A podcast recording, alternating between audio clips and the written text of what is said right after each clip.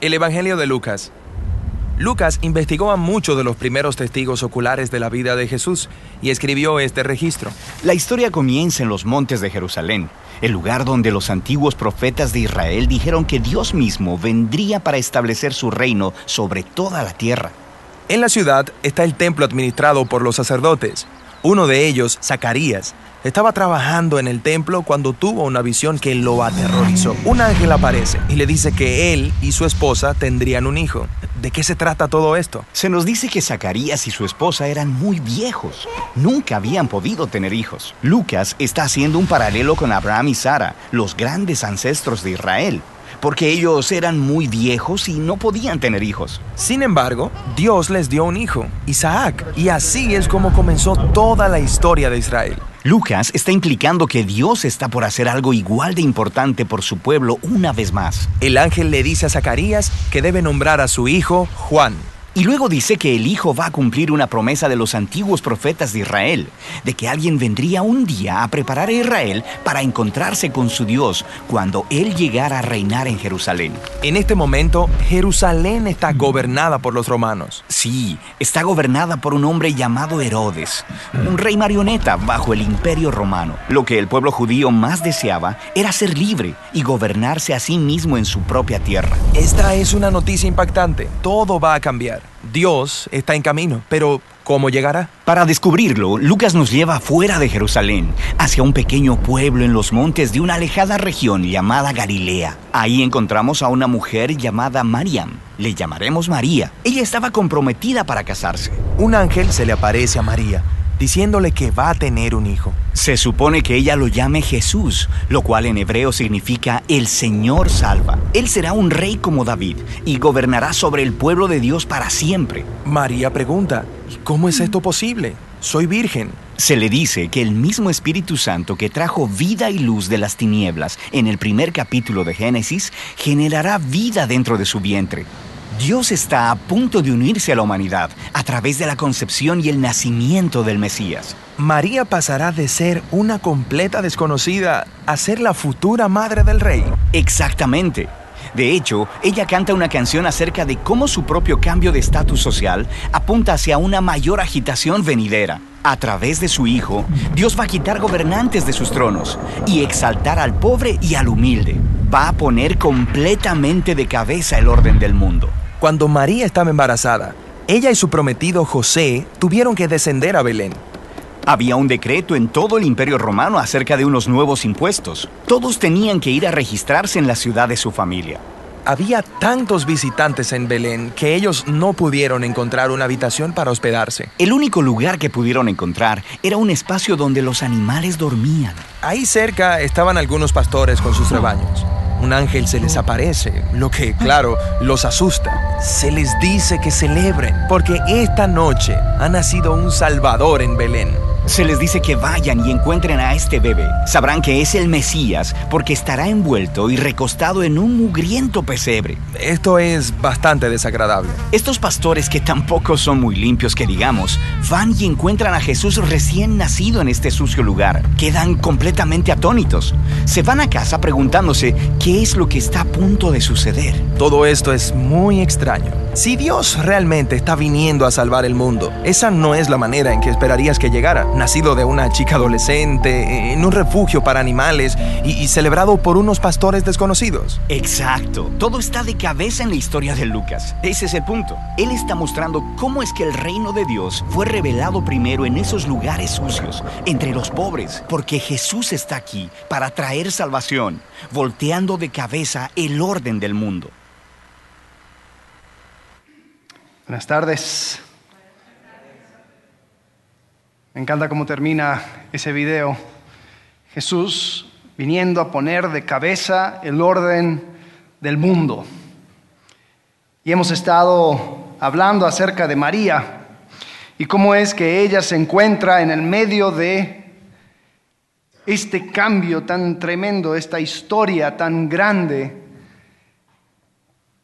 que encuentra su cumplimiento en Jesús. La semana pasada hablamos acerca de la fe de María y cómo es que ella, al parecer, era parte de ese grupo de personas que mantenían la esperanza en un Mesías venidero, que aguardaba las promesas de los profetas que hace tanto tiempo habían prometido de que iba a llegar alguien.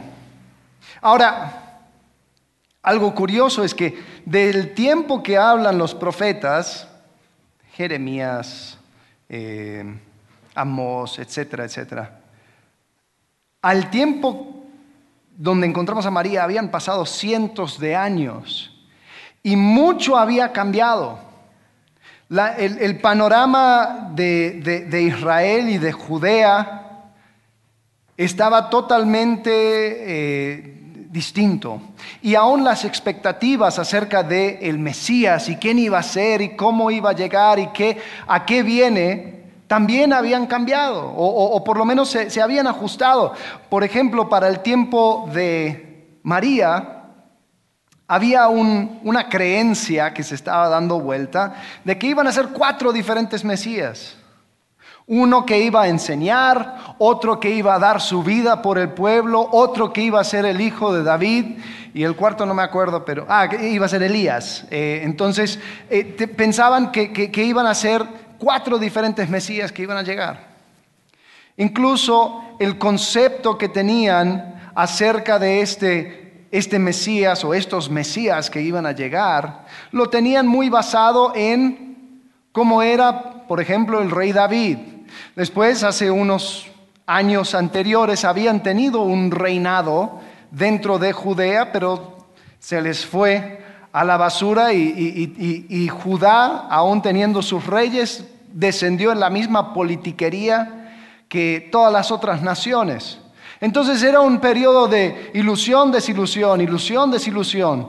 Y en ese tiempo también se estaban levantando muchas personas ah, declarándose Mesías. Por ejemplo, en el tiempo que se declaró el censo, Hubo una persona que era parte de la, de la clase eh, alta, eh, gobernante judía, y él, harto de este impuesto, porque el impuesto incluso había un aspecto teológico, el impuesto estaba basado en tierra, entonces si tú tenías tierra, pero el judío pensaba que no, la tierra es del Señor, nosotros no somos dueños de la tierra, ¿cómo vas a poner impuesto por la tierra? Entonces era casi como que si tú accedes a este censo, tú estás diciendo algo que va en contra de Dios y eres un blasfemo si participas en este censo. Entonces se levantó una persona y dice, ¿sabes qué? Ya yo voy a ser el libertador. Y se levanta y comienza un, movimiento llamado los celotes. No los elotes, los celotes. Eh, eran personas que se fueron a las montañas ah, y, pensaban de que la manera en que, eh, se iba a eh, inaugurar el reino de Dios iba a ser por medio de la violencia. En todo ese embrollo, estaba María y José.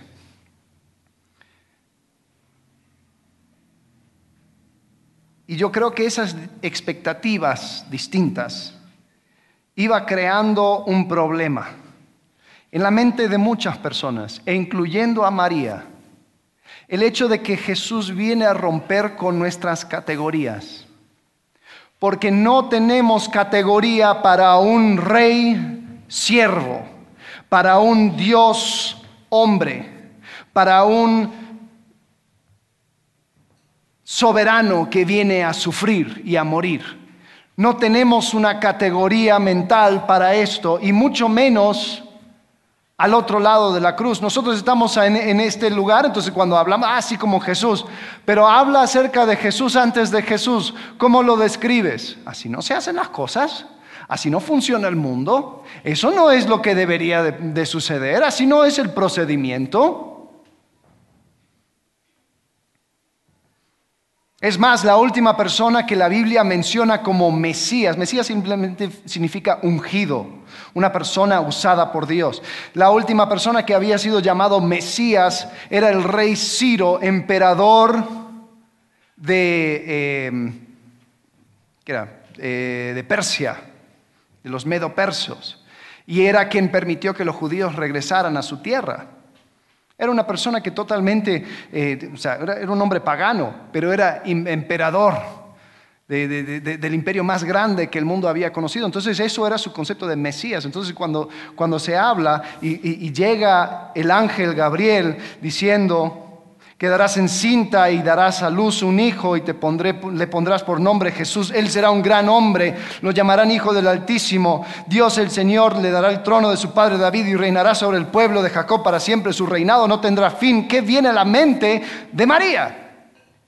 Obviamente las cosas que había visto. No hay categoría para este rey siervo. Entonces genera duda. Entonces nos confunde. Y hoy quiero hablar, la semana pasada hablamos acerca de la fe de María, hoy vamos a hablar acerca de la duda, las dudas de María. Porque sí podemos ver que sí habían. Si estás tomando nota, quiero que anotes esto. La duda es una invitación a contemplar lo que sabes, lo que no sabes y lo que ves. La duda es una invitación a contemplar lo que sabes, lo que no sabes y lo que ves. Vamos a ir viendo cómo es que María es ejemplo en estas cosas, cómo es que ella, frente a la duda, tuvo la actitud correcta. La primera cosa es contemplar lo que sabes. Si te acuerdas, el ángel Gabriel se aparece a María. María ya sabía que había llegado el ángel Gabriel a Elizabeth, su pariente. En el libro de Daniel se habla de un ángel llamado Gabriel también que revela muchas cosas a Daniel y ahora está apareciendo. María sabía que algo significativo, algo grande estaba sucediendo. Entonces cuando él le dice, acerca de este niño, quedarás encinta, darás a luz un hijo. Ella dice, ¿cómo podrá suceder esto? Puesto que soy virgen. Y él dice, el Espíritu Santo vendrá sobre ti y el poder del Altísimo te cubrirá con su sombra. Es la misma, el mismo lenguaje que en Génesis, que dice que el Espíritu estaba sobre el faz de las aguas, a punto de crear algo. Estaba diciendo, el Espíritu está sobre ti a punto de crear algo. Y dice, así que al santo niño que va a nacer lo llamarán Hijo de Dios. También tu parienta Elizabeth va a tener un hijo en su vejez. De hecho, ya la que decían que era estéril está en sexto mes de embarazo, porque para Dios no hay nada imposible. Mira cómo responde María aquí tienes la sierva del Señor, que Él haga conmigo como me has dicho. Que Él haga conmigo como me has dicho. Ahora, María tenía todas las respuestas, tenía todo clarito, sabía exactamente cómo iban a hacer las cosas, no, pero sabía quién había enviado ese mensaje. Era como que si ella dijera, no sé cómo vas a hacer, pero sé quién eres. Sé quién me mandó el mensaje. Ella sabía que esto venía de Dios. Y aunque sí tuvo sus preguntas, quizás tuvo sus dudas, ella sabía que lo que venía de Dios era digno de confianza. Entonces la primera cosa que hay que hacer es ante la duda, contemplar lo que ya sabes. Ella ya sabía quién era Dios. Ella ya sabía que lo que venía de Dios era de confianza y ella podía depositar su fe en él. Y si bien la información sí venía con algunos baches de información, no sabía todo, aquí la sierva del Señor. Esto vuelve a suceder en Juan capítulo 2, cuando ya María está con un Jesús ya grande y Jesús ya está comenzando su ministerio, o está a punto de comenzar. Ya se presenta en la sinagoga en Capernaum donde él vivía y abre el rollo de Isaías y habla y, lee un pasaje mesiánico y les dice a todos los que estaban escuchando, este pasaje se ha cumplido hoy en su vista. Entonces ya empezó a causar problemas Iban a una boda, si se acuerdan. O sea, el tercer día se celebró una boda en Caná de Galilea, la madre de Jesús se encontraba ahí. También habían sido invitados a la boda Jesús y sus discípulos. Cuando el vino se acabó, la madre de Jesús le dijo, ya no tienen vino. Mujer, ¿eso qué tiene que ver conmigo? Respondió Jesús, todavía no ha llegado mi hora. Después dice versículo 5, su madre dijo a los sirvientes, hagan lo que él les ordene. Y es interesante la respuesta de María. Cuando Jesús habla con ella, no dijo, ah, bueno, haz lo que quieras, me voy al Oxxo para, por, unos vinitos más. Ella sabía quién le estaba hablando, sabía que Jesús tenía algo y dice, y dice a los siervos, hey, yo no sé lo que él va a hacer, pero yo sé quién es. Síguele. Y podemos ver una fe de María que se basa sobre lo que ya sabe. Se basa acerca de lo que ya sabe acerca de Dios, se basa en lo que ya sabe acerca de Jesús. Y es una, es una, una fe que no existe sin duda, pero es una fe que tiene un fundamento. Versículo 11 dice, esta, la primera de sus señales, lo hizo Jesús en Caná de Galilea. Así reveló su gloria y sus discípulos creyeron en él. Después de estos días Jesús bajó a Capernaum con su madre, sus hermanos y sus discípulos, y se quedaron allí unos días. Yo me imagino lo que habrán sido las conversaciones alrededor de la mesa, con María, con los hermanos, con Jesús.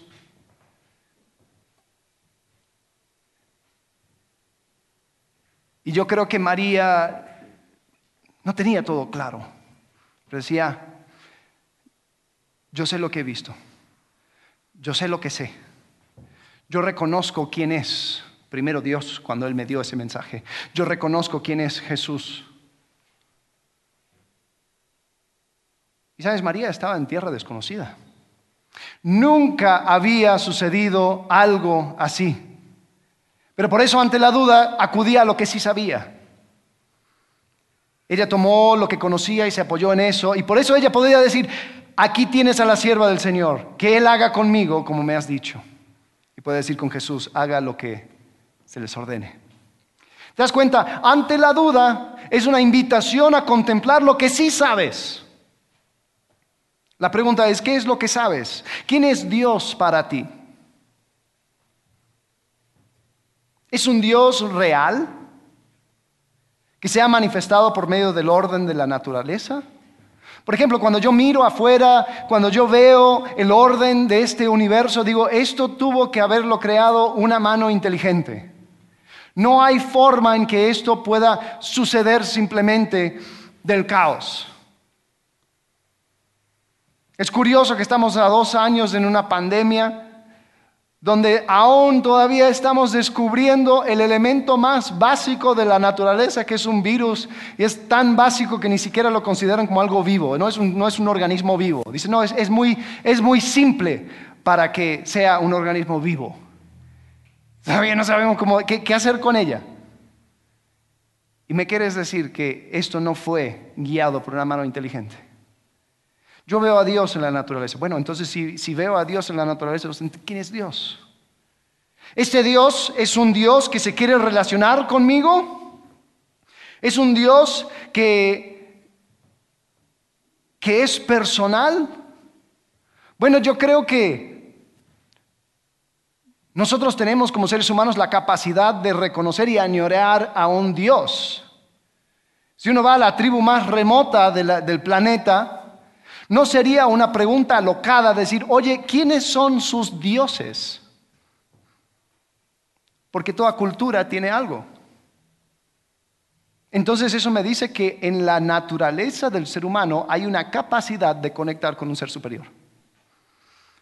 Ahora, si ya establecimos que Dios existe, entonces el próximo paso sería, bueno, o Dios es un Dios cruel que nos creó con una necesidad de Él, pero no, no nos va a atender, o ese Dios nos creó con esa necesidad y es capaz de atenderlo.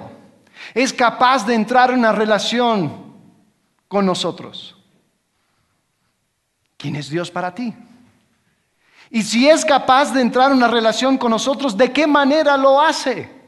Hay un montón de formas eh, o, un montón de, cosas que las personas dicen, esta es la manera de conocer a Dios, por medio de este libro, por medio de esta persona, por medio de esta forma, este rito. Eh, así se conoce a Dios. ¿Cuál es la forma en que Dios se ha dado a conocer? No tenemos el tiempo, pero si estudiamos la Biblia, vemos que hay algo único, algo distinto, algo particular de ese libro. Y si ya aceptamos que Dios se ha revelado por medio de la Biblia, que la Biblia es la palabra de Dios, ¿qué es lo que quiere decir la palabra de Dios? ¿Cuál es el tema central de la palabra de Dios? Ahora, la pregunta no viene con que, con que eh, aceptes absolutamente todo lo que digamos, pero la pregunta es, ante la duda, ¿qué es lo que ya reconoces como cierto? Quizás algunos ni siquiera a la existencia de Dios han llegado. Bueno, está bien, investiga. Una cosa que sí sabes es que tú existes, ¿no? Pienso, por lo tanto, existo. Entonces la pregunta es, ¿por qué existo? ¿De dónde vengo? La duda es una invitación a contemplar lo que ya sabes. Partiendo de esta base, ¿Cómo, puedo lidiar con lo desconocido?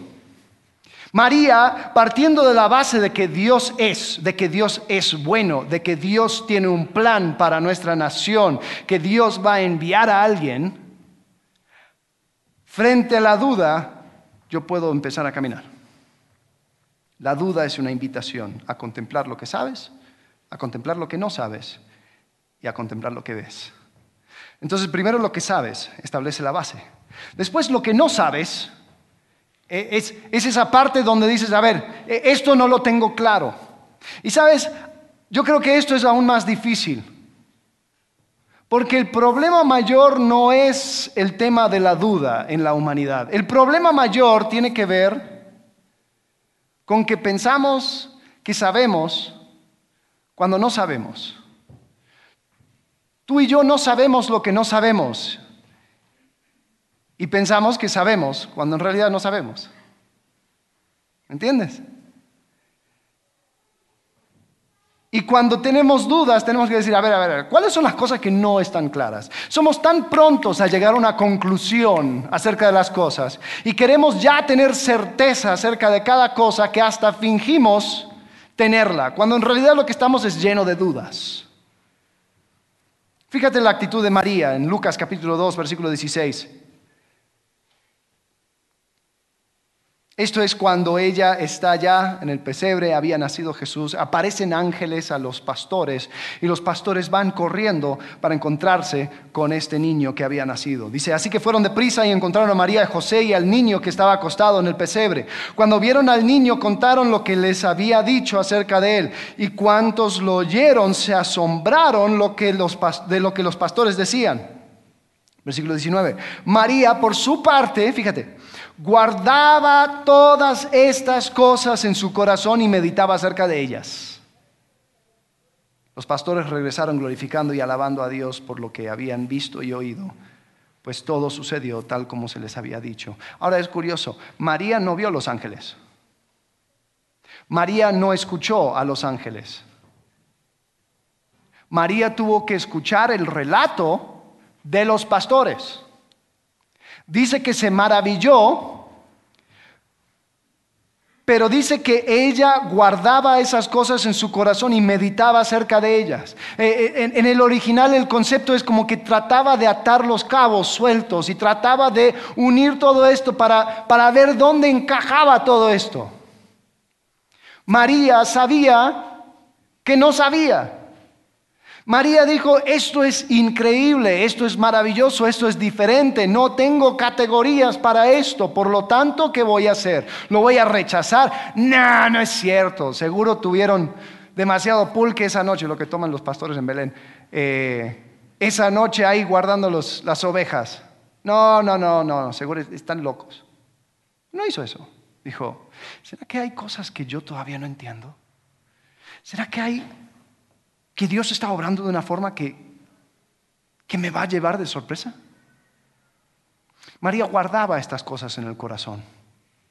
Un tiempo después, María va al templo con José eh, para presentarle y ofrecer un sacrificio y se encuentra en el templo un profeta llamado Simeón. Este hombre Simeón había recibido de Dios un mensaje de que él no iba a morir hasta que él viera al Mesías. Entonces cuando llega María y José con Jesús, dice que Simeón lo toma en sus brazos y empieza a decir, Lucas 2.29, según tu palabra, soberano Señor, ya puedes despedir a tu siervo en paz. Porque han visto mis ojos tu salvación, que has preparado a la vista de todos los pueblos. Luz que ilumina a las naciones y gloria de tu pueblo Israel. Dice, el padre y la madre del niño se quedaron maravillados por lo que se decía de él. Simeón les dio su bendición y le dijo a María, fíjate, este niño está destinado a causar la caída y el levantamiento de muchos en Israel y a crear mucha oposición, a fin de que se manifiesten las intenciones de muchos corazones. ¿No es eso lo que hace Jesús? Te lleva a una decisión, revela todo lo que traes adentro. Uno no puede esconder y simplemente decir, ah, sí, Jesús, buen hombre y todo lo demás, pero no es para mí. No, espérate.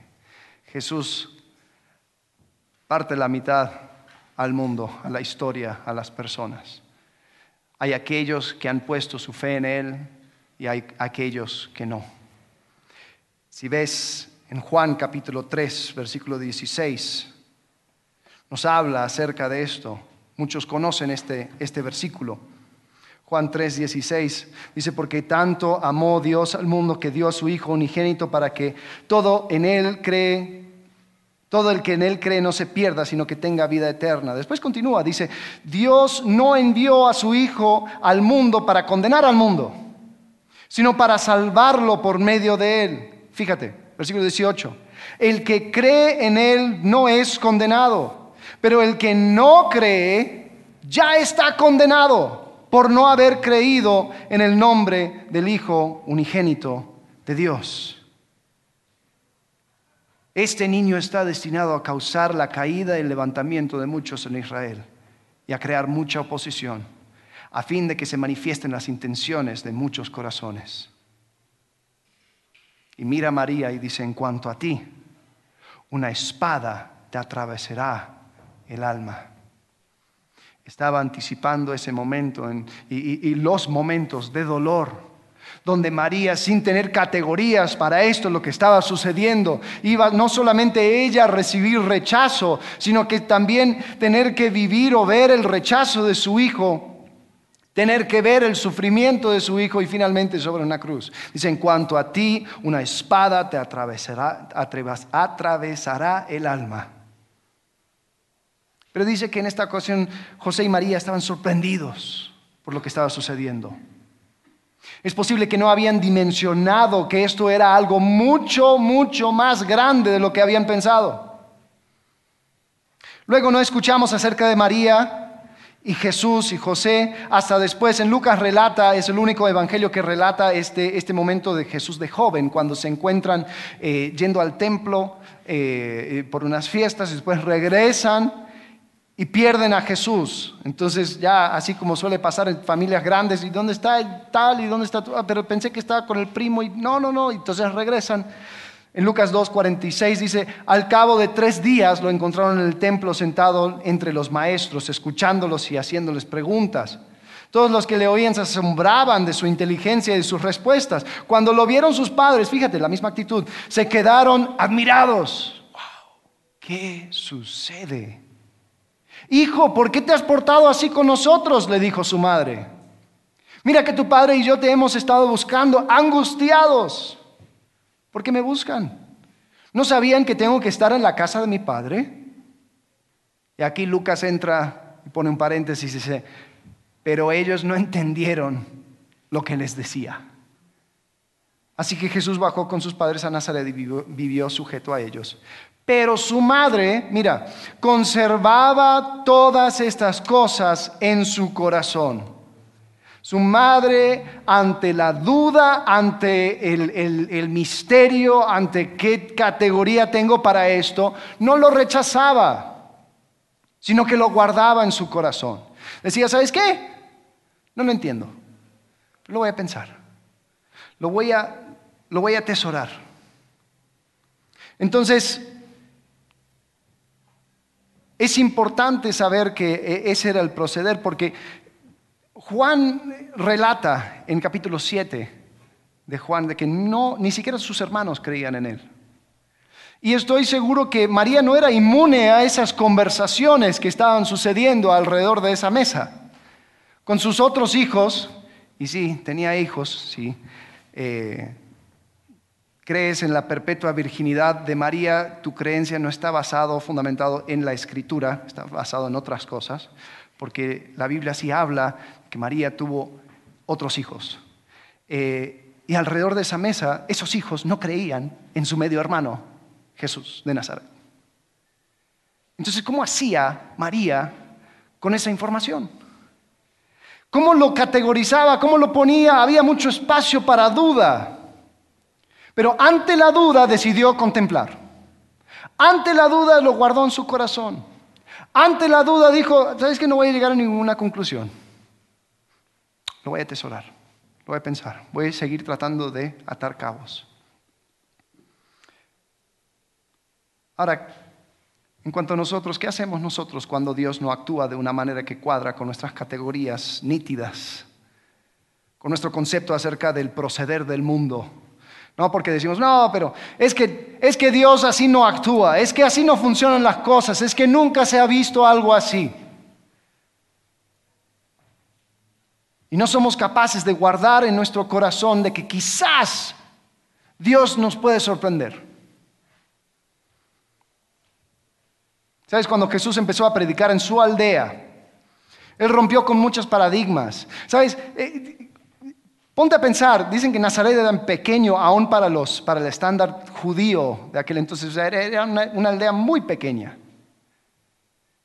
Imagínate si, todas las personas que vienen a a los, dos servicios vivirían juntos en la misma aldea. Pues nos conoceríamos. O sea, ah, no, a ti te conozco desde que, naciste y, tú. entonces, los de Nazaret y Capernaum y toda esa zona conocían a Jesús. Seguro iban con él en esas grandes caravanas. O sea, eran, eran los primos, eran los, los tíos y los abuelos, todos juntos.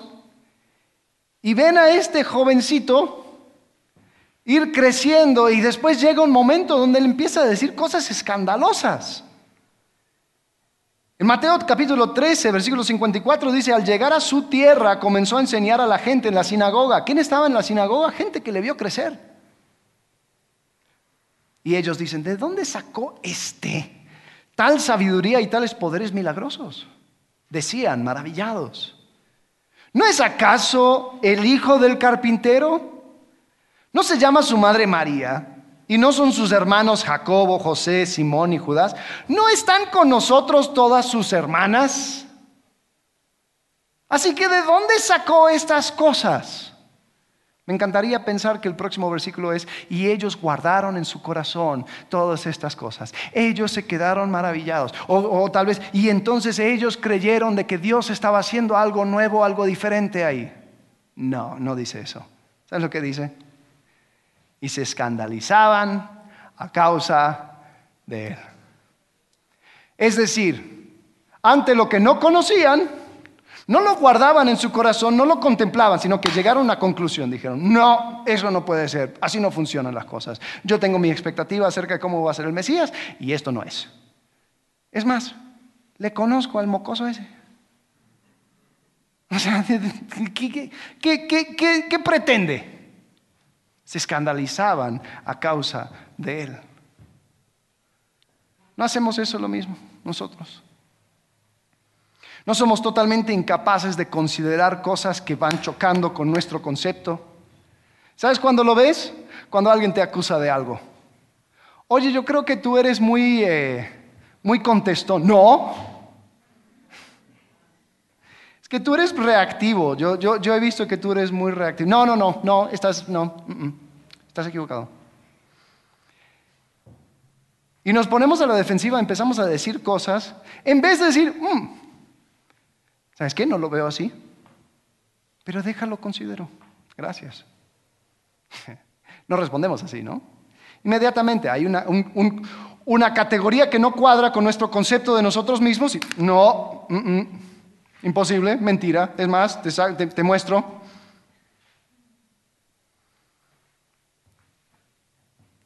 Ante la duda, considerar. Considerar que quizás hay cosas que tú no sabes. Considerar que quizás Dios está queriendo hacer algo. Sabes, hay personas que no van a actuar hasta que Dios les muestre absolutamente todo lo que va a suceder. Y sabes que eso no sucede. Porque ¿dónde entonces estaría la fe?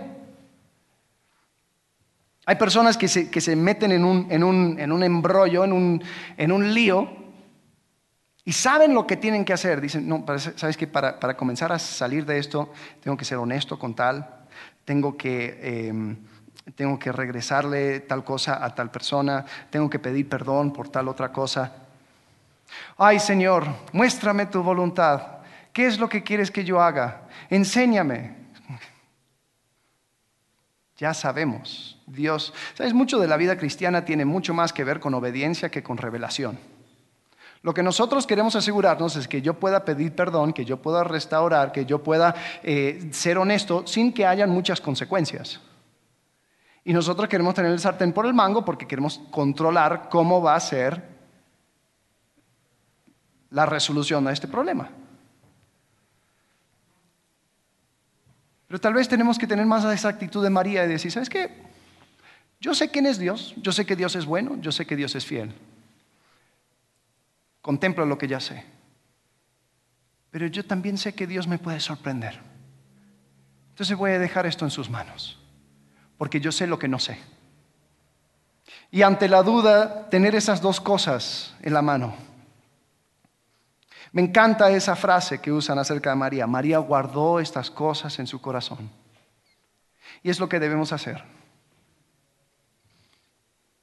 No como las personas que le vieron crecer se escandalizaron. ¿Qué cosas acerca de Dios, acerca de Jesús, no tienen sentido para ti? Y ojo, está bien. A veces pensamos que, todo tiene que hacer clic, que tenemos que entender absolutamente todo. No, hay cosas que quizás no entiendes. ¿Qué cosas se te hacen demasiado extraño para creer? La pregunta es, ¿qué actitud tomarás frente a estas cosas? ¿Un escándalo y un rechazo? ¿O una de contemplación y de guardarlo en tu corazón? Fíjate, hay una diferencia muy grande entre duda e incredulidad. Duda es, no sé. Incredulidad es qué? No creo. He llegado a la conclusión de que esto no puede ser. Duda todavía tiene la oportunidad de creer. Incredulidad es la puerta cerrada, decir, ¿sabes qué? Entonces, ante la duda, no te estoy pidiendo que llegues inmediatamente a una decisión, pero guárdalo en tu corazón. Si todavía te falta algo, entonces por lo menos guárdalo, así como hizo María. Porque la duda es una invitación a contemplar, a contemplar lo que sabes, a contemplar lo que no sabes y a contemplar lo que ves. Y esa última, eso de lo que ves, yo, creo que María eh, la, hemos, mm, la hemos deificado o, la hemos puesto una categoría o un, un rinconcito de nuestra mente donde ella solamente aparece en el pesebre. Pero vamos a hablar la próxima semana. María la última vez que aparece en la escritura es en el libro de Hechos, recibiendo el Espíritu Santo. Es decir, ella se fumó todo el ministerio de Jesús y tuvo que ver todo lo, que fue sucediendo. Y en el ministerio de Jesús parece que ella tuvo sus dudas. En Marcos capítulo 3 dice que sus parientes fueron a buscar a Jesús porque decían, está fuera de sí, está loco. En otro pasaje paralelo es donde sí menciona a María y dice explícitamente fueron, estaban buscándole su madre y sus hermanos. Y ahí es donde alguien le dice a Jesús, oye, están afuera tu madre y tus hermanos.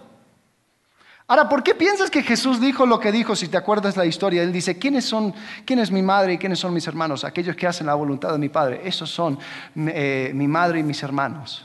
¿Por qué, ¿Por qué dijo eso? Porque estaban buscándole para tener una intervención. Jesús, venga, vamos de vuelta a Capernaum. Mira, ya hablamos con, con Rabí Shmei eh, con Moishe. Y, él, tiene un programa muy especial para gente como tú. Es un intensivo, te, va, te va a dar todas las bases que necesitas. No, Jesús, ven, ven, ven. Eso es lo que estaba queriendo hacer. O sea, ¿tú crees que María vivió en esa tensión con sus hermanos no creyendo en Jesús y, y de que no, o sea, ella siempre fiel? No. Y es más, o sea, sería, sería atribuirle demasiado a María cuando sus mismos discípulos no entendían lo que Jesús estaba haciendo. La Biblia dice que los discípulos no entendieron hasta que llegó el Espíritu Santo, o sea, después de que la, crucifixión, la resurrección y, la ascensión de Jesús, hasta ese momento no entendían qué es, lo que estaba sucediendo. Y creemos que, que María siempre ahí estaba, así siempre fiel ante la duda, ante el problema, así. No, yo creo que ella como cualquier ser humano tuvo sus dudas. Pero ¿sabes algo? Cuando Jesús estaba siendo crucificado, al pie de la cruz, ahí estaba. Juan 19, junto a la cruz de, de Jesús estaba su madre, la, madre, la hermana de su madre, María la esposa de Cleofas, y María Magdalena. Sus discípulos dispersados, excepto Juan. Todos los demás tratando de salvar su propio pellejo en vez de estar ahí. Y vemos a María con una actitud quizás de no sé si expectativa sería la, respuesta correcta, pero si suponemos que ella tenía sus dudas antes, era como que, ¿sabes qué? Yo tengo que estar. Yo tengo que aclarar mis dudas. ¿Sabes por qué? Porque si esto no fuera cierto, pues, bueno, entonces me llevo la reputación de ser no solamente la mamá de un hijo bastardo, porque eso era la reputación que ella tenía, cuando Jesús hablaba, decían, ustedes son de su padre, el diablo, y ellos dijeron, bueno, por lo menos tenemos padre, no somos hijos de fornicación. Los rabinos de cientos de años después hasta le pusieron nombre a la persona que había, había tenido relaciones con, con María. Entonces, como para de forma despectiva, llamaban a Jesús eh, Yeshua ben Pantera, Jesús hijo de Pantera. Dijeron, un soldado romano llamado Pantera habrá sido el papá. Entonces ya ahí te imaginas la reputación que tenía María. Pues sería la reputación de cualquier muchachita que llega embarazada diciendo que el Espíritu Santo le embarazó. Ajá, sí, claro. Y si esto no fuera cierto, María al pie de la cruz, pues seguro que estaría doblemente rechazada de su comunidad. Por no solamente ser mamá de un hijo bastardo, sino que también mamá de un hijo rebelde, mamá de un hijo malo, engañador, que supo engañar al pueblo de Israel a pensar de que él iba a ser el Mesías prometido. Pero si esto era cierto, cambia todo. Todo cambia si lo que Jesús dijo acerca de sí mismo era cierto. Y es como que María tuvo una, actitud de que no entiendo lo que está sucediendo, pero no me voy hasta que sepa. No entiendo lo que está sucediendo a mi alrededor, pero yo no me voy de aquí hasta que tenga claridad. Y si eso es estar al pie de la cruz hasta que esto todo se resuelve, ahí voy a estar. ¿Sabes?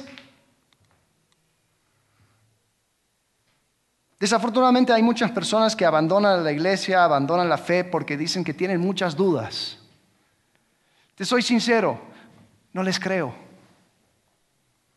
¿Sabes por qué? Porque la duda es un impulso a resolver. ¿Tengo dudas? Pues aquí me quedo hasta que se me resuelve. Lo que sucede es que las personas ya llegan a una conclusión acerca de lo que, acerca de lo que están dudando y lo rechazan.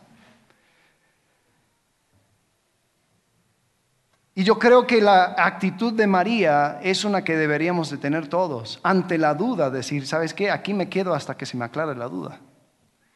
Esto es demasiado importante para que quede a la deriva. Es demasiado importante para que cuando alguien me pregunte yo me quede como que, no sé. Hubo un tiempo donde sí tenía algo de dudas, pero ya lo ignoro. Espera. Si lo que Jesús dijo acerca de sí mismo es cierto, Cambia todo. Cambia absolutamente todo. La propuesta de que un hombre llamado Jesús vino a esta tierra, nació sin intervención de un hombre, vivió cumpliendo con todos los requisitos de la ley para ser el Mesías prometido de los judíos, predijo su muerte y resurrección, se igualó a Dios, cargó sobre él los pecados de todo el mundo y ofrece una salvación eterna a todo aquel que en él cree, es demasiado grande para simplemente tomar a la ligera. Ahora, así como es, como, esa, esa situación binaria, blanco o negro, que plantea Jesús en Juan 3, 16, 17 y 18, es la que cada uno de nosotros tenemos que llegar. ¿Quién es Jesús para ti? Porque de tal manera vino ¿O amó Dios al mundo para, eh, y, trae, y trae salvación por medio de Jesús? ¿O no lo crees y ya has sido condenado? No está mal estar en la duda. Lo malo es quedarte en la duda. No está malo partir por la duda. Lo malo es terminar con la duda. La duda es una invitación a contemplar lo que ya sabes, lo que no sabes y lo que ves. Y si lo que ves es algo tan importante que cambia absolutamente todo tu proceder y toda tu, forma de ver este mundo, pues quédate hasta que lo resuelvas. La semana pasada estábamos nosotros en, en la plaza del pueblito, estábamos haciendo un sketch, una obrita, que si estuvieron la semana pasada lo vieron Ahí María, representada por tres diferentes etapas. Una María que había, acaba de ver al ángel Gabriel. Una María que está con sus dudas y con, sus, con, su, frustración acerca de, de estos nuevos conceptos. Y una María después de la resurrección de Jesús. Y mientras que estaba la obra, yo me puse a pensar, y por un segundo se me cruzó por la mente este pensamiento, qué ridículo nos vemos. Qué, ridículo es nuestro mensaje. La verdad. Y se me vino a la mente un pasaje, 1 Corintios 1, 22. Dice, los judíos piden señales milagrosas y los gentiles buscan sabiduría. Mientras que nosotros predicamos a Cristo crucificado. Este mensaje es motivo de tropiezo para los judíos y es locura para los gentiles. Pero para los que Dios ha llamado lo, mismo, lo mismo, judíos que gentiles, Cristo es el poder de Dios y la sabiduría de Dios.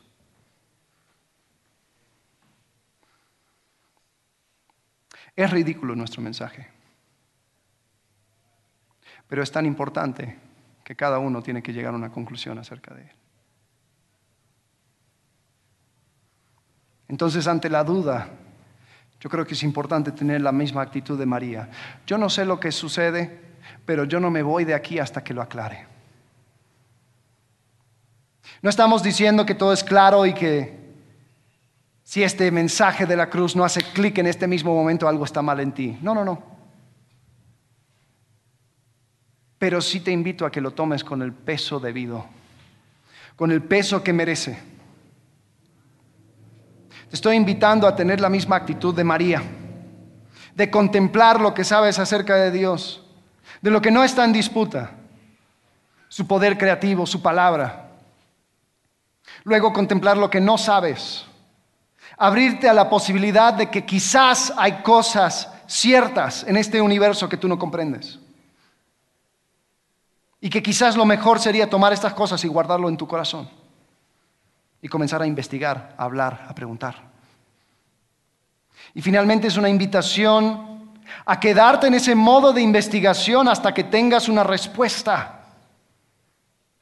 Y te puedo prometer que Dios es generoso y no deja a una persona que busca sinceramente sin respuesta. Sabes, en Hechos capítulo 17, el apóstol Pablo, con esto ya termino, el apóstol Pablo está hablando a un grupo de atenienses, personas de Atenas, gente que no había conocido de Dios, gente que no, no tenían categorías para lo que estaba predicando el apóstol Pablo. Y quiero que veas su, su mensaje. Pablo llega a estos gentiles y dice en versículo 24 de Hechos 17, el Dios que hizo el mundo y todo lo que hay en él es el Señor del cielo y de la tierra.